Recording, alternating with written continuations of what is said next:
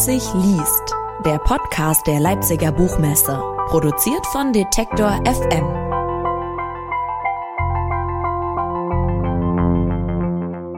Hallo und herzlich willkommen zu einer neuen Ausgabe des Leipzig liest Podcast. Mein Name ist Claudius Niesen und ich freue mich, dass wir Ihnen im Rahmen dieses Podcasts alle 14 Tage mit Gesprächen, Lesungen und Interviews die Zeit bis zur nächsten Ausgabe der Leipziger Buchmesse im März 2022 verkürzen dürfen.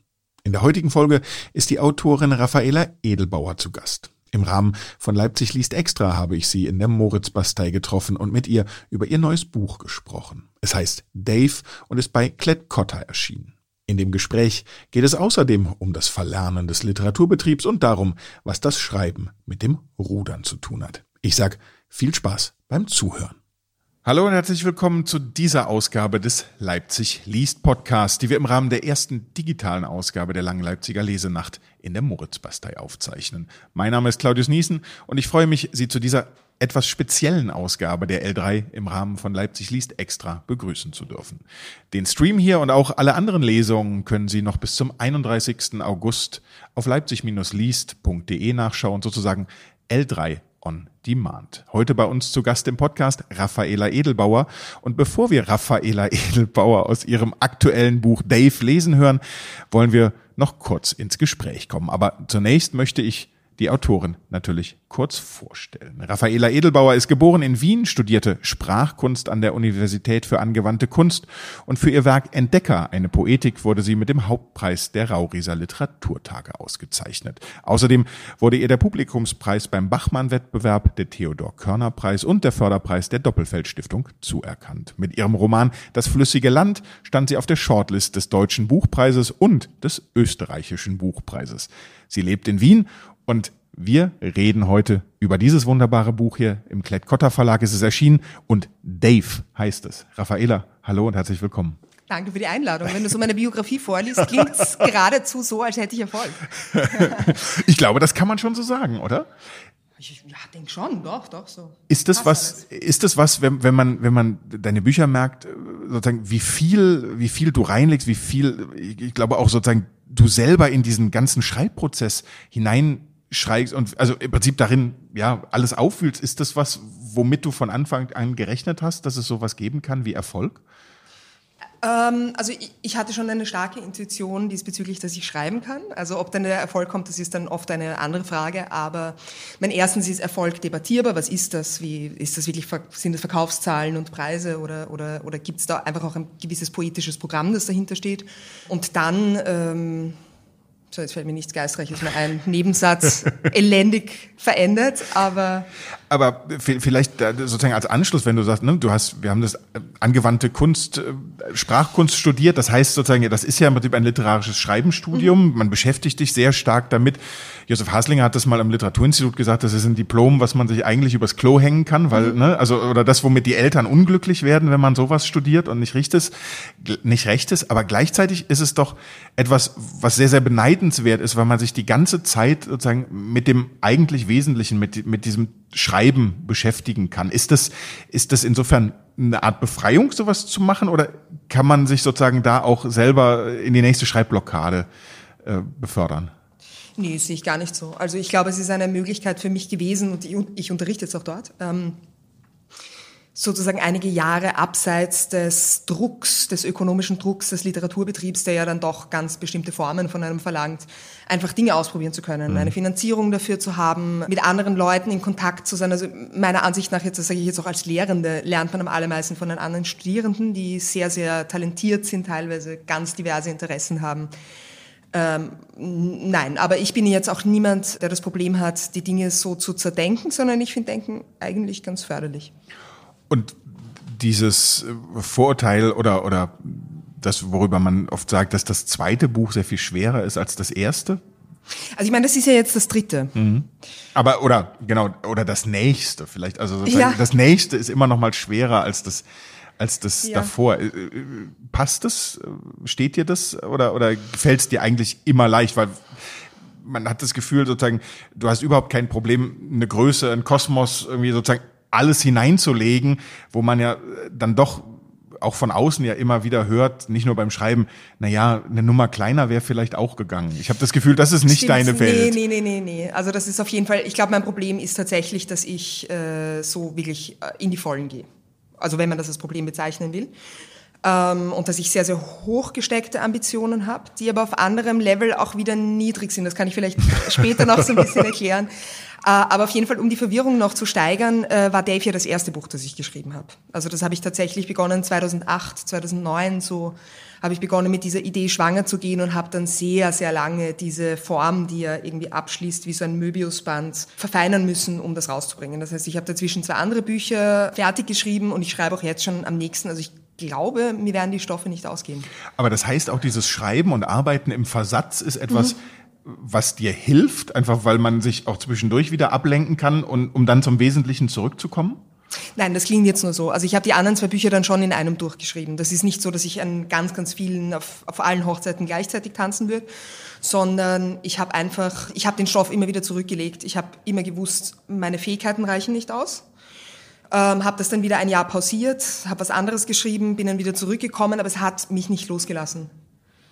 Und ist es so, weil, weil das einfach so ja komplex nicht überladen im überladenen Sinne, sondern aber es ist so, ja, eigentlich habe ich bis zu den letzten Seiten ja das Gefühl, äh, man weiß nicht genau, wo wir sind und mit wem sind wir da und genau, wer ist es ja. überhaupt und ehrlicherweise ist man auch auf den letzten Seiten nicht sicher. Ja. Würde ich jetzt sagen, Cliffhanger. Ja. Muss man lesen. Ja. Aber äh, und gleichzeitig schaffst du etwas, wo ich sagen würde, dass das, was man sonst eher den, den englischsprachigen Schriftstellern und Schriftstellern zuschreibt, nämlich bei all dieser Komplexität und der mhm. Aufklärung leichtfüßig und auch unterhaltsam zu schreiben. Wie wichtig ist dir das? Weil das ja auch oft im, im deutschsprachigen im Literaturbetrieb gerade ja immer mit so ein bisschen mit so einem Auge betrachtet wird. Ernster oder oder unterhaltsam ist fast schon ja ja kein Schimpfwort, aber man muss nicht unterhalten. Ja, also ich würde sagen, also ich hoffe, dass das nicht arrogant klingt, aber ich glaube, ich habe eine halbwegs gute Selbsteinschätzung. Ich habe sehr, sehr viele Schwächen, die zum Beispiel darin liegen, dass ich nicht so gut Charaktere entwickeln kann, dass ich äh, im Satzbau sehr, sehr barock bin, sehr ausladend. Wenn man das nicht mag, dann wird man da seine Probleme haben. Aber es gibt eine Sache, in dem bin ich wirklich, glaube ich, also das ist mein, mein, äh, meine Spezialität und das ist naturwissenschaftliche Inhalte mhm. als extrem essentiell für das Leben des Einzelnen wirken zu lassen. Und da habe ich, glaube ich, in diese Kerbe geschlagen einfach. Also da, da schaffe ich es, diese extrem abstrakten Sachen sehr, sehr sinnlich zu präsentieren, nicht? Also das, das, das zieht sich durch all meine Bücher. Es geht immer um Naturwissenschaft. Das war beim Flüssigen Land war das die Physik. Bei Entdecker war das sogar eine Poetik, die mit Naturwissenschaft sich sozusagen verzahnt. Äh, und das werde ich auch beibehalten. Im nächsten Buch wird es die Mathematik sein. Und ähm, ich glaube, wenn sich Leser und Leserinnen darauf einlassen, dass man da auch gar nicht jetzt so Vorwissen haben muss mhm. eigentlich. Würdest du sagen, jetzt äh, mit Blick auf äh, das, was gerade passiert mit der Pandemie, mhm. wo ja Wissenschaft auch immer wieder im Fokus steht, weil sie hinterfragt wird, weil sie im Prinzip alles erklären muss, weil sie sozusagen, weil Politik sich danach richtet und weil sie dadurch auch unser Leben bestimmt, dass das etwas ist, wo du auch ein Stück weit Übersetzerin bist mit dem, wie du mit Naturwissenschaften umgehst? Boah, das ist eine sehr, sehr gute Frage. Da muss ich circa fünf Sekunden drüber nachdenken, weil mehr haben wir nicht. Ähm, also das klingt nach einer sehr großen Verantwortung. Und ich würde es nicht sagen, dass ich bei so, spezi also so spezialisierte Themen wie Corona, ähm, mhm. wo nicht einmal Ärzte wirklich wissen, was jetzt Studien aufweisen werden. Nein, das glaube ich nicht. Es geht nicht so tagesaktuell. Also ich, Dave scheint auf der Oberflächenebene ein Roman über künstliche Intelligenz zu sein, aber eigentlich ist, ist es ein Roman über Bewusstseinsphilosophie und über, über so sehr, sehr alte Menschheitsprobleme, die auf eine sehr allgemeine Art angegangen mhm. werden, aber glaube ich schon so, dass es quasi das Fundament immer ähm, mitbehandelt. Also da glaube ich schon, dass ich eben diese Fähigkeit habe, Leute, die teilweise, also ich meine, eigentlich ist ja die gesamte Gesellschaft traumatisiert und sagt, oh Gott, Mathematik zum Beispiel mhm. oder oh Gott, Informatik, damit will ich mich überhaupt nicht auseinandersetzen. Aber ich glaube, bis zu einem gewissen Grad muss man das, um das Menschsein zu verstehen, wirklich auf der tiefsten Ebene, weil Wissenschaft ist ja nicht ein Gebiet, es ist eine Methode. Es ist eine Methode der Welterschließung und eigentlich die wichtigste, die wir haben. Und da sage ich jetzt auch eingedenk der Tatsache, dass ich denke, dass Naturwissenschaft auch an irgendeinem Punkt in die Kunst übergeht, dass das ein Graubereich mhm. ist dazwischen. Und ich glaube, diesen Graubereich bespiele ich. Das ist meine Spezialität. Ja. gerade, also ich bin der Letzte, der irgendwas zur Mathematik sagen dürfte, ja. aber zumindestens diesen Übergang, den Mathematik irgendwann in Philosophie hat, mhm. den habe ich auch schon wahrgenommen. Ja. Und das ist wahrscheinlich dann der spannendste für dich auch. Genau, auf jeden Fall. Ja, ja, ja. Also es ist so, die Frage für mich ist immer, macht man irgendwo Halt zu fragen? Also beginnen wir auf irgendeiner Ebene, zum Beispiel nehmen wir jetzt die Gesellschaft als gegeben hin und hinterfragen gewisse Dinge an der Gesellschaft, oder geht es schon dort los, wo, wo wir die Welt ähm, wahrnehmen, in der scheinbar ursprünglichsten Art? Und hier setze ich dann manchmal sehr, sehr gerne an und zeige einfach, wie konstruiert äh, auch Naturwissenschaft ist, mhm. nicht? Das ist vermeintlicherweise der, der feste Boden, auf dem wir gehen. Und wenn wir sehen, dass der flüssig wird, dann lassen sich total spannende Sachen daraus modellieren. Und äh, noch eine kleine, ein kleiner praktischer Hinweis, weil du warst ja äh, auch quasi äh, an Schreiblehrgängen maßgeblich äh, beteiligt, nicht? Kann man so sagen? Schuldig im Sinne der Anklage. Genau. Ähm, was ich total spannend finde dran, ist auch, dass es jetzt aus einem ganz praktischen Sinne ein ein unbearbeitetes Metaphernpotenzial hat. Das heißt, wir haben so ganz viele spannende Worte, von denen wir circa wissen, was sie bedeuten, nicht Inkubation, weiß der Teufel mhm. was, irgendwas, sowas, und es doch nicht ganz wissen. Und meiner Ansicht nach in diesem, in diesem Schwebezustand spielen sich die meisten spannenden Metaphern ab. Und deswegen verwende ich das auch einfach ganz gern sprachlich. Ist es so, weil, weil du jetzt eben auch über Bewusstsein geredet hast, diese Abgrenzung künstliche Intelligenz, Intelligenz, Bewusstsein, ist das so ein, jetzt im, im Konkreten gesprochen, was, was dir wichtig ist, dann auch in dem Buch und generell?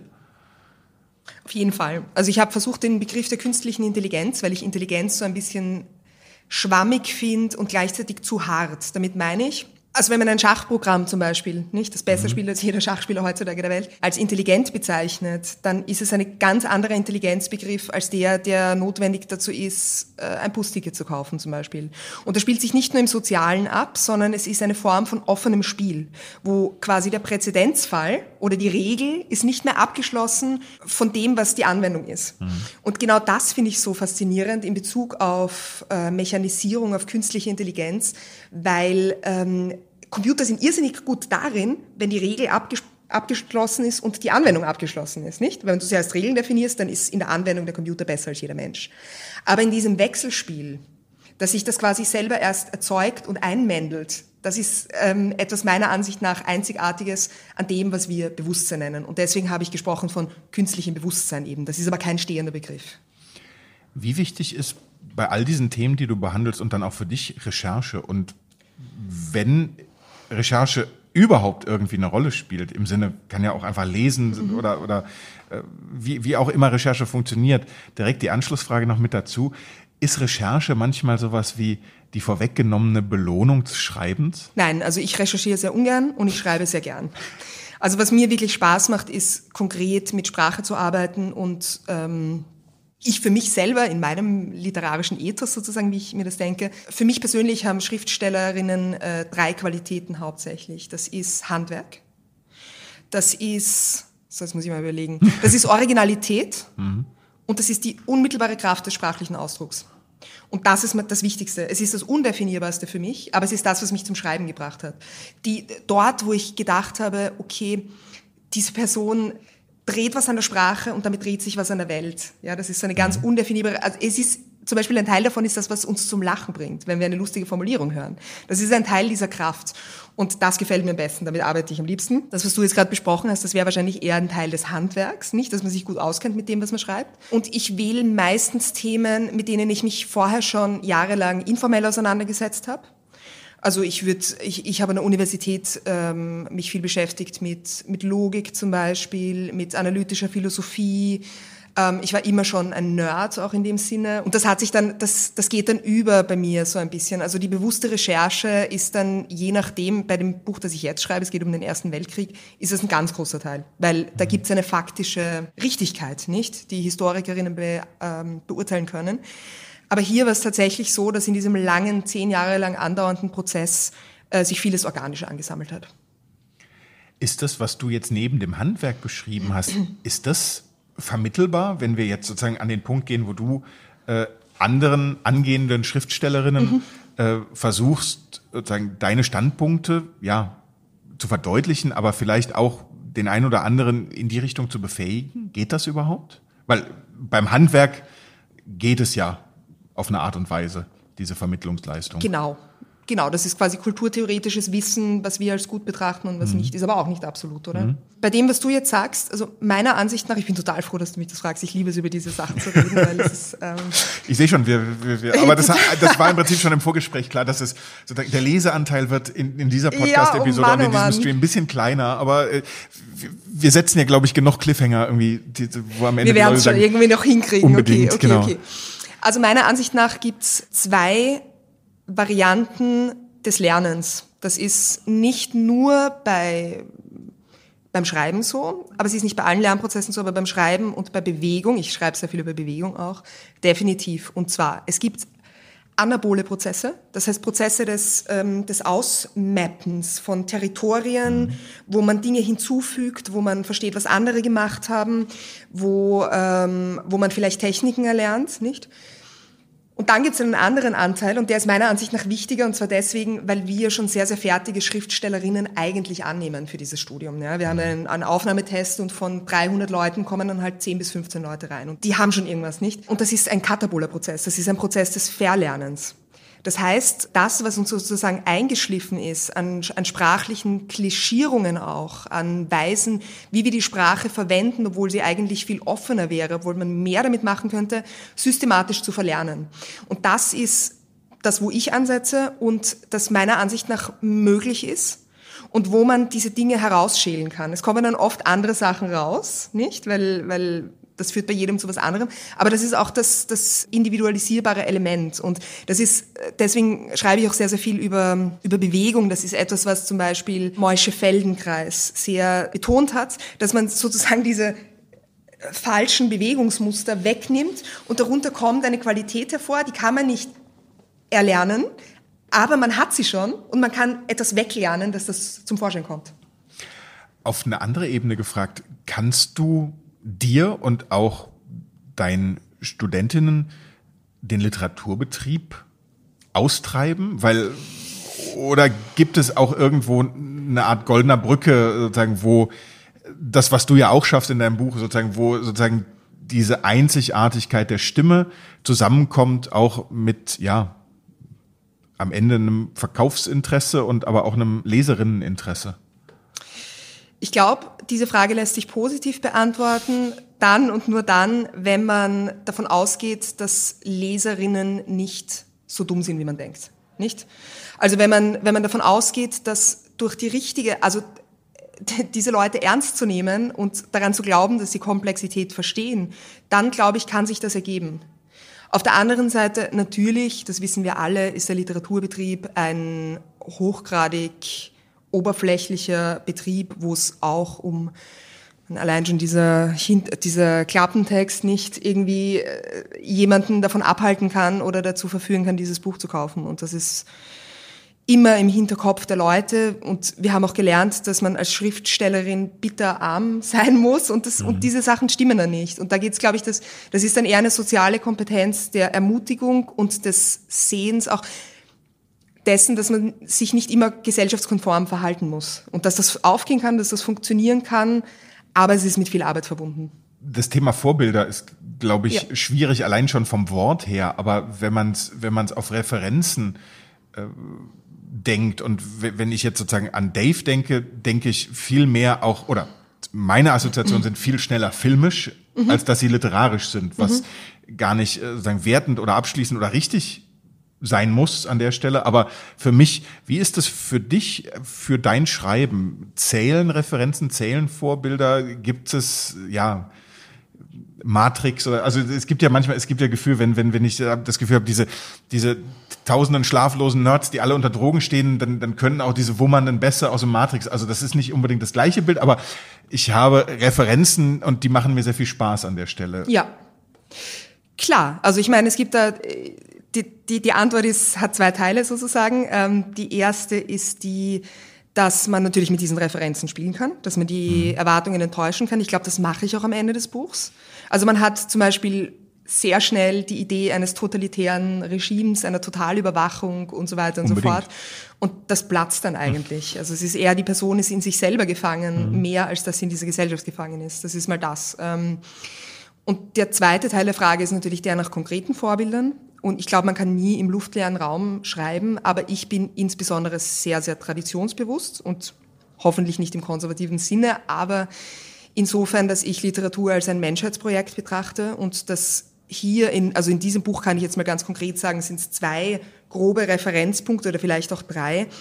Es ist das, was bei mir immer mitkommt, ist dieses, äh, diese österreichisch Neologismen geprägte ausufernde Art, die Dinge zu formulieren. Und das Zweite ist ähm, das Schwarzromantische, also mhm. das, wo man denken könnte an Jean-Paul zum Beispiel, das Doppelgängermotiv, äh, die, die Unheimlichkeit des in sich selber Zurückgehens, die in der Romantik sehr im Schwange war und eigentlich dann wirklich erst an dritter Stelle auch Science Fiction. Weiter abgeschlagen. Damit kann ich gut leben. Die Frage da ist aber vielleicht nochmal dieses, dieses Verquicken all mhm. dieser Referenzen und ja auch ja am Ende die Fallhöhe, die da mit reinliegt, indem du das alles mitnimmst mhm. und auch herbeizitierst und ja auch sehr, sehr bewusst äußerst, also ja auch literarisch im Text. Ja. Hat dir das nie Angst gemacht? Doch, natürlich. Also ich sage auch ja immer wieder sehr unheimliche Sachen, wie zum Beispiel, dass ich in 100 Jahren noch gelesen werden möchte oder dass ich, eins ja meiner schön. absoluten also Ziele ist, den Büchnerpreis zum Beispiel zu gewinnen, wofür mhm. halt jahrzehntelange Spracharbeit einfach nötig ist. Aber na gut, ich, ich nehme jetzt mal ein sehr, sehr poetisches Bild. Ja. Ich bin Rudererin. Ja. Also ich rudere fast jeden Tag und es ist total interessant, eine Sache zu machen im Glauben, also zuerst glaubt man, sieht man das hier auf der Kamera oder Bestimmt. Ist auch Podcast, gell? Ich mache jetzt eine kleine Distanz, okay?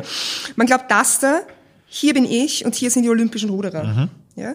Und dann gehst du hier hin mit all der Kraft, die du hast. Und auf einmal siehst du, die sind gar nicht da, die sind da. Und allein das hier zu sehen, alleine Auge in Auge zu stehen damit, was diese Größe eigentlich bedeutet, das ist viel schon.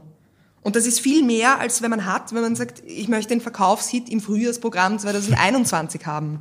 Nicht? Also ich glaube, dass dieses im Blick haben des Großen ganz viel auslösen kann. Und ich frage mich dann noch immer, wie muss ein Mensch leben, der solche Behauptungen macht? Aber wenn du das hier jetzt sagst, dann klingt das total befreiend, während ich sonst bei jedem anderen Schriftsteller sagen würde, oh Gott, ist das nichts, was dir Angst macht? Nein, überhaupt nicht. Es ist total okay, auch zu unterliegen, aber also wenn ich dann am Ende dastehe und sage, okay, fuck, Friedrich Höllerlin war einfach doch viel besser noch, ja, dann, äh, dann, dann war ich wenigstens Gleiche unter Gleichen. Nicht? Das ist, das klingt total arrogant, aber das ist es gar nicht, sondern es ist, es ist die Art, ein Leben zu gestalten und die Art, unbedingt Poesie zu betreiben, die, die einen dazu macht. Und ähm, das finde ich, das finde ich total befreiend. Ja, alles andere wird sich weisen, oder? Und vor allen Dingen mit Blick auf die Uhr irgendwie. Wir, wir haben wir, wir haben es ja fast wir, wir, wir, wir, wir haben es ja fast schon eingelöst. Wir müssen uns treffen zum zwei Stunden ja. sprechen, weil das geht einfach so nicht. Das machen wir. Wir machen einfach eine Bonus-Podcast-Folge noch genau, äh, an der genau. Stelle nochmal. Ähm, aber ich glaube doch, dass ähm, alle da draußen zumindest einen kurzen Eindruck äh, haben wollen von Dave äh, und, und wie Dave klingt oder wie Sys klingt. Und äh, deshalb würde ich jetzt einfach dieses Buch hier mal nehmen. Okay, äh, weil es ist total peinlich. Ich habe ein Leseexemplar in Frankfurt vergessen und ich muss mir das immer ausborgen von anderen Leuten. Ich finde das vollkommen sympathisch. Okay, gut. Super. Ähm, die Frage ist, was kann ich in diesem Zeithorizont noch lesen? Hast du irgendeine... Was kurz, ich würde ja sagen, der Einfachheit halber, auch um dann alle anderen zu triggern, fangen wir am Anfang an. Es ist, es nicht, ist meine Lieblingsstelle. Es ist, nicht, es ist meine Lieblingsstelle. Okay, gut. Soll ich noch schnell sagen, worum es geht in dem Buch? Das ist ein schöner Punkt. Okay, es geht um eine Gesellschaft, die in einem riesenhaften Labor lebt, in der 100.000 Programmierer an der ähm, Erzeugung der ersten sich selbst verbessernden künstlichen Intelligenz namens Dave arbeiten, äh, die die Menschheit aus ihren Dilemmata erlösen soll. Wobei man sich nie ganz sicher sein kann, was diese Dilemmata eigentlich sind. Und Dave stürzt immer wieder ab und bringt diese Gesellschaft in ganz prekäre Situationen.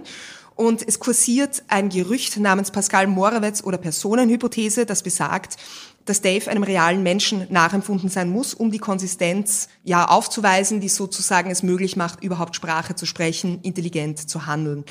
Und äh, unser, unser Protagonist heißt Sis und ist ein ähm, kleines Rädchen in dieser riesigen Maschinerie und wird dann aber angeblich durch einen Auswahlalgorithmus gekürt um dieses Vorbild für Dave zu sein, womit wir auch dann schon wären bei diesem vorher angesprochenen Doppelgängermotiv.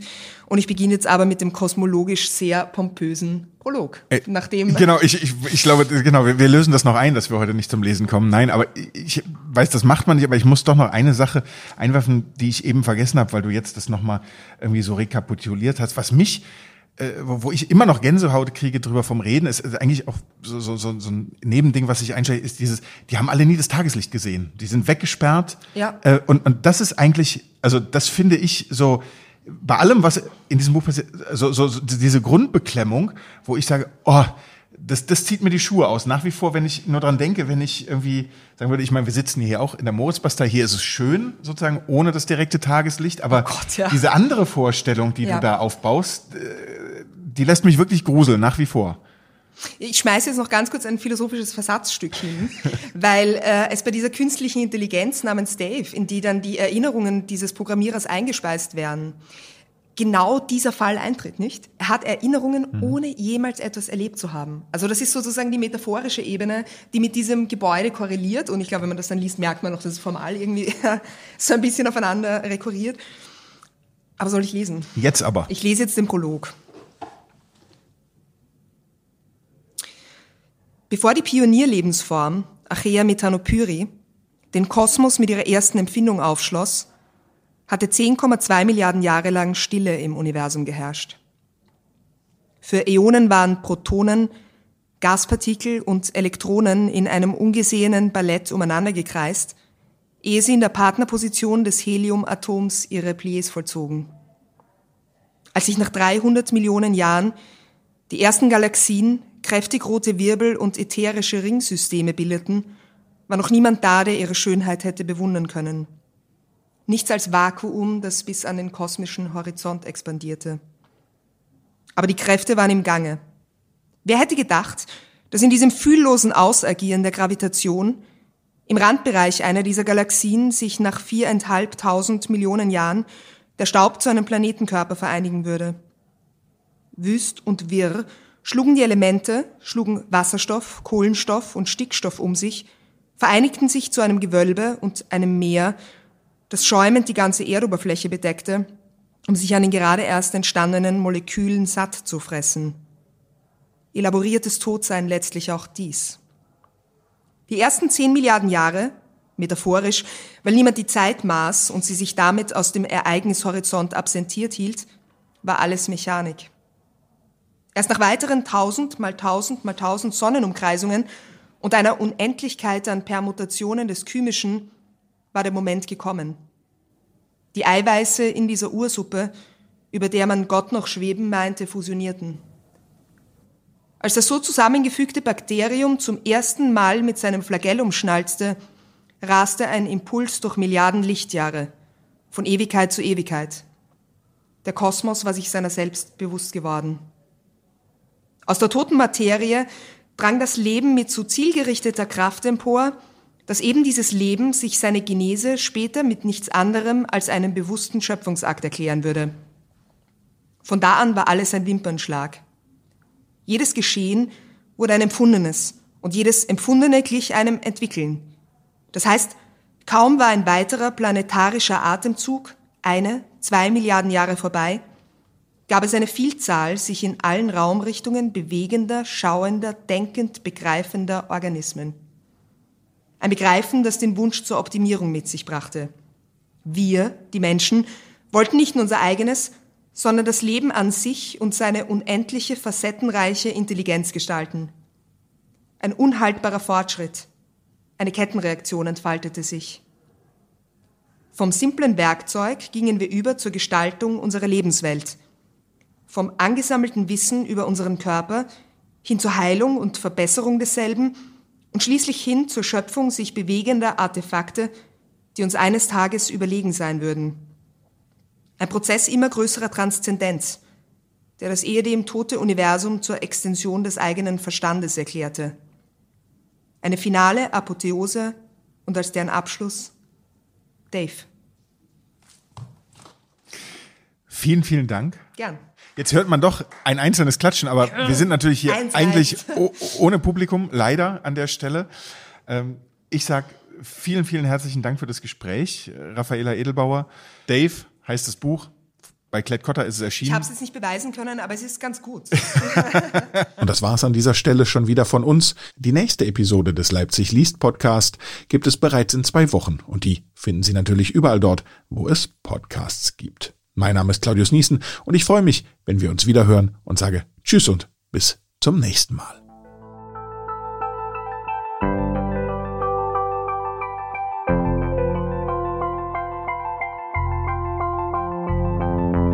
Leipzig liest, der Podcast der Leipziger Buchmesse, produziert von Detektor FM.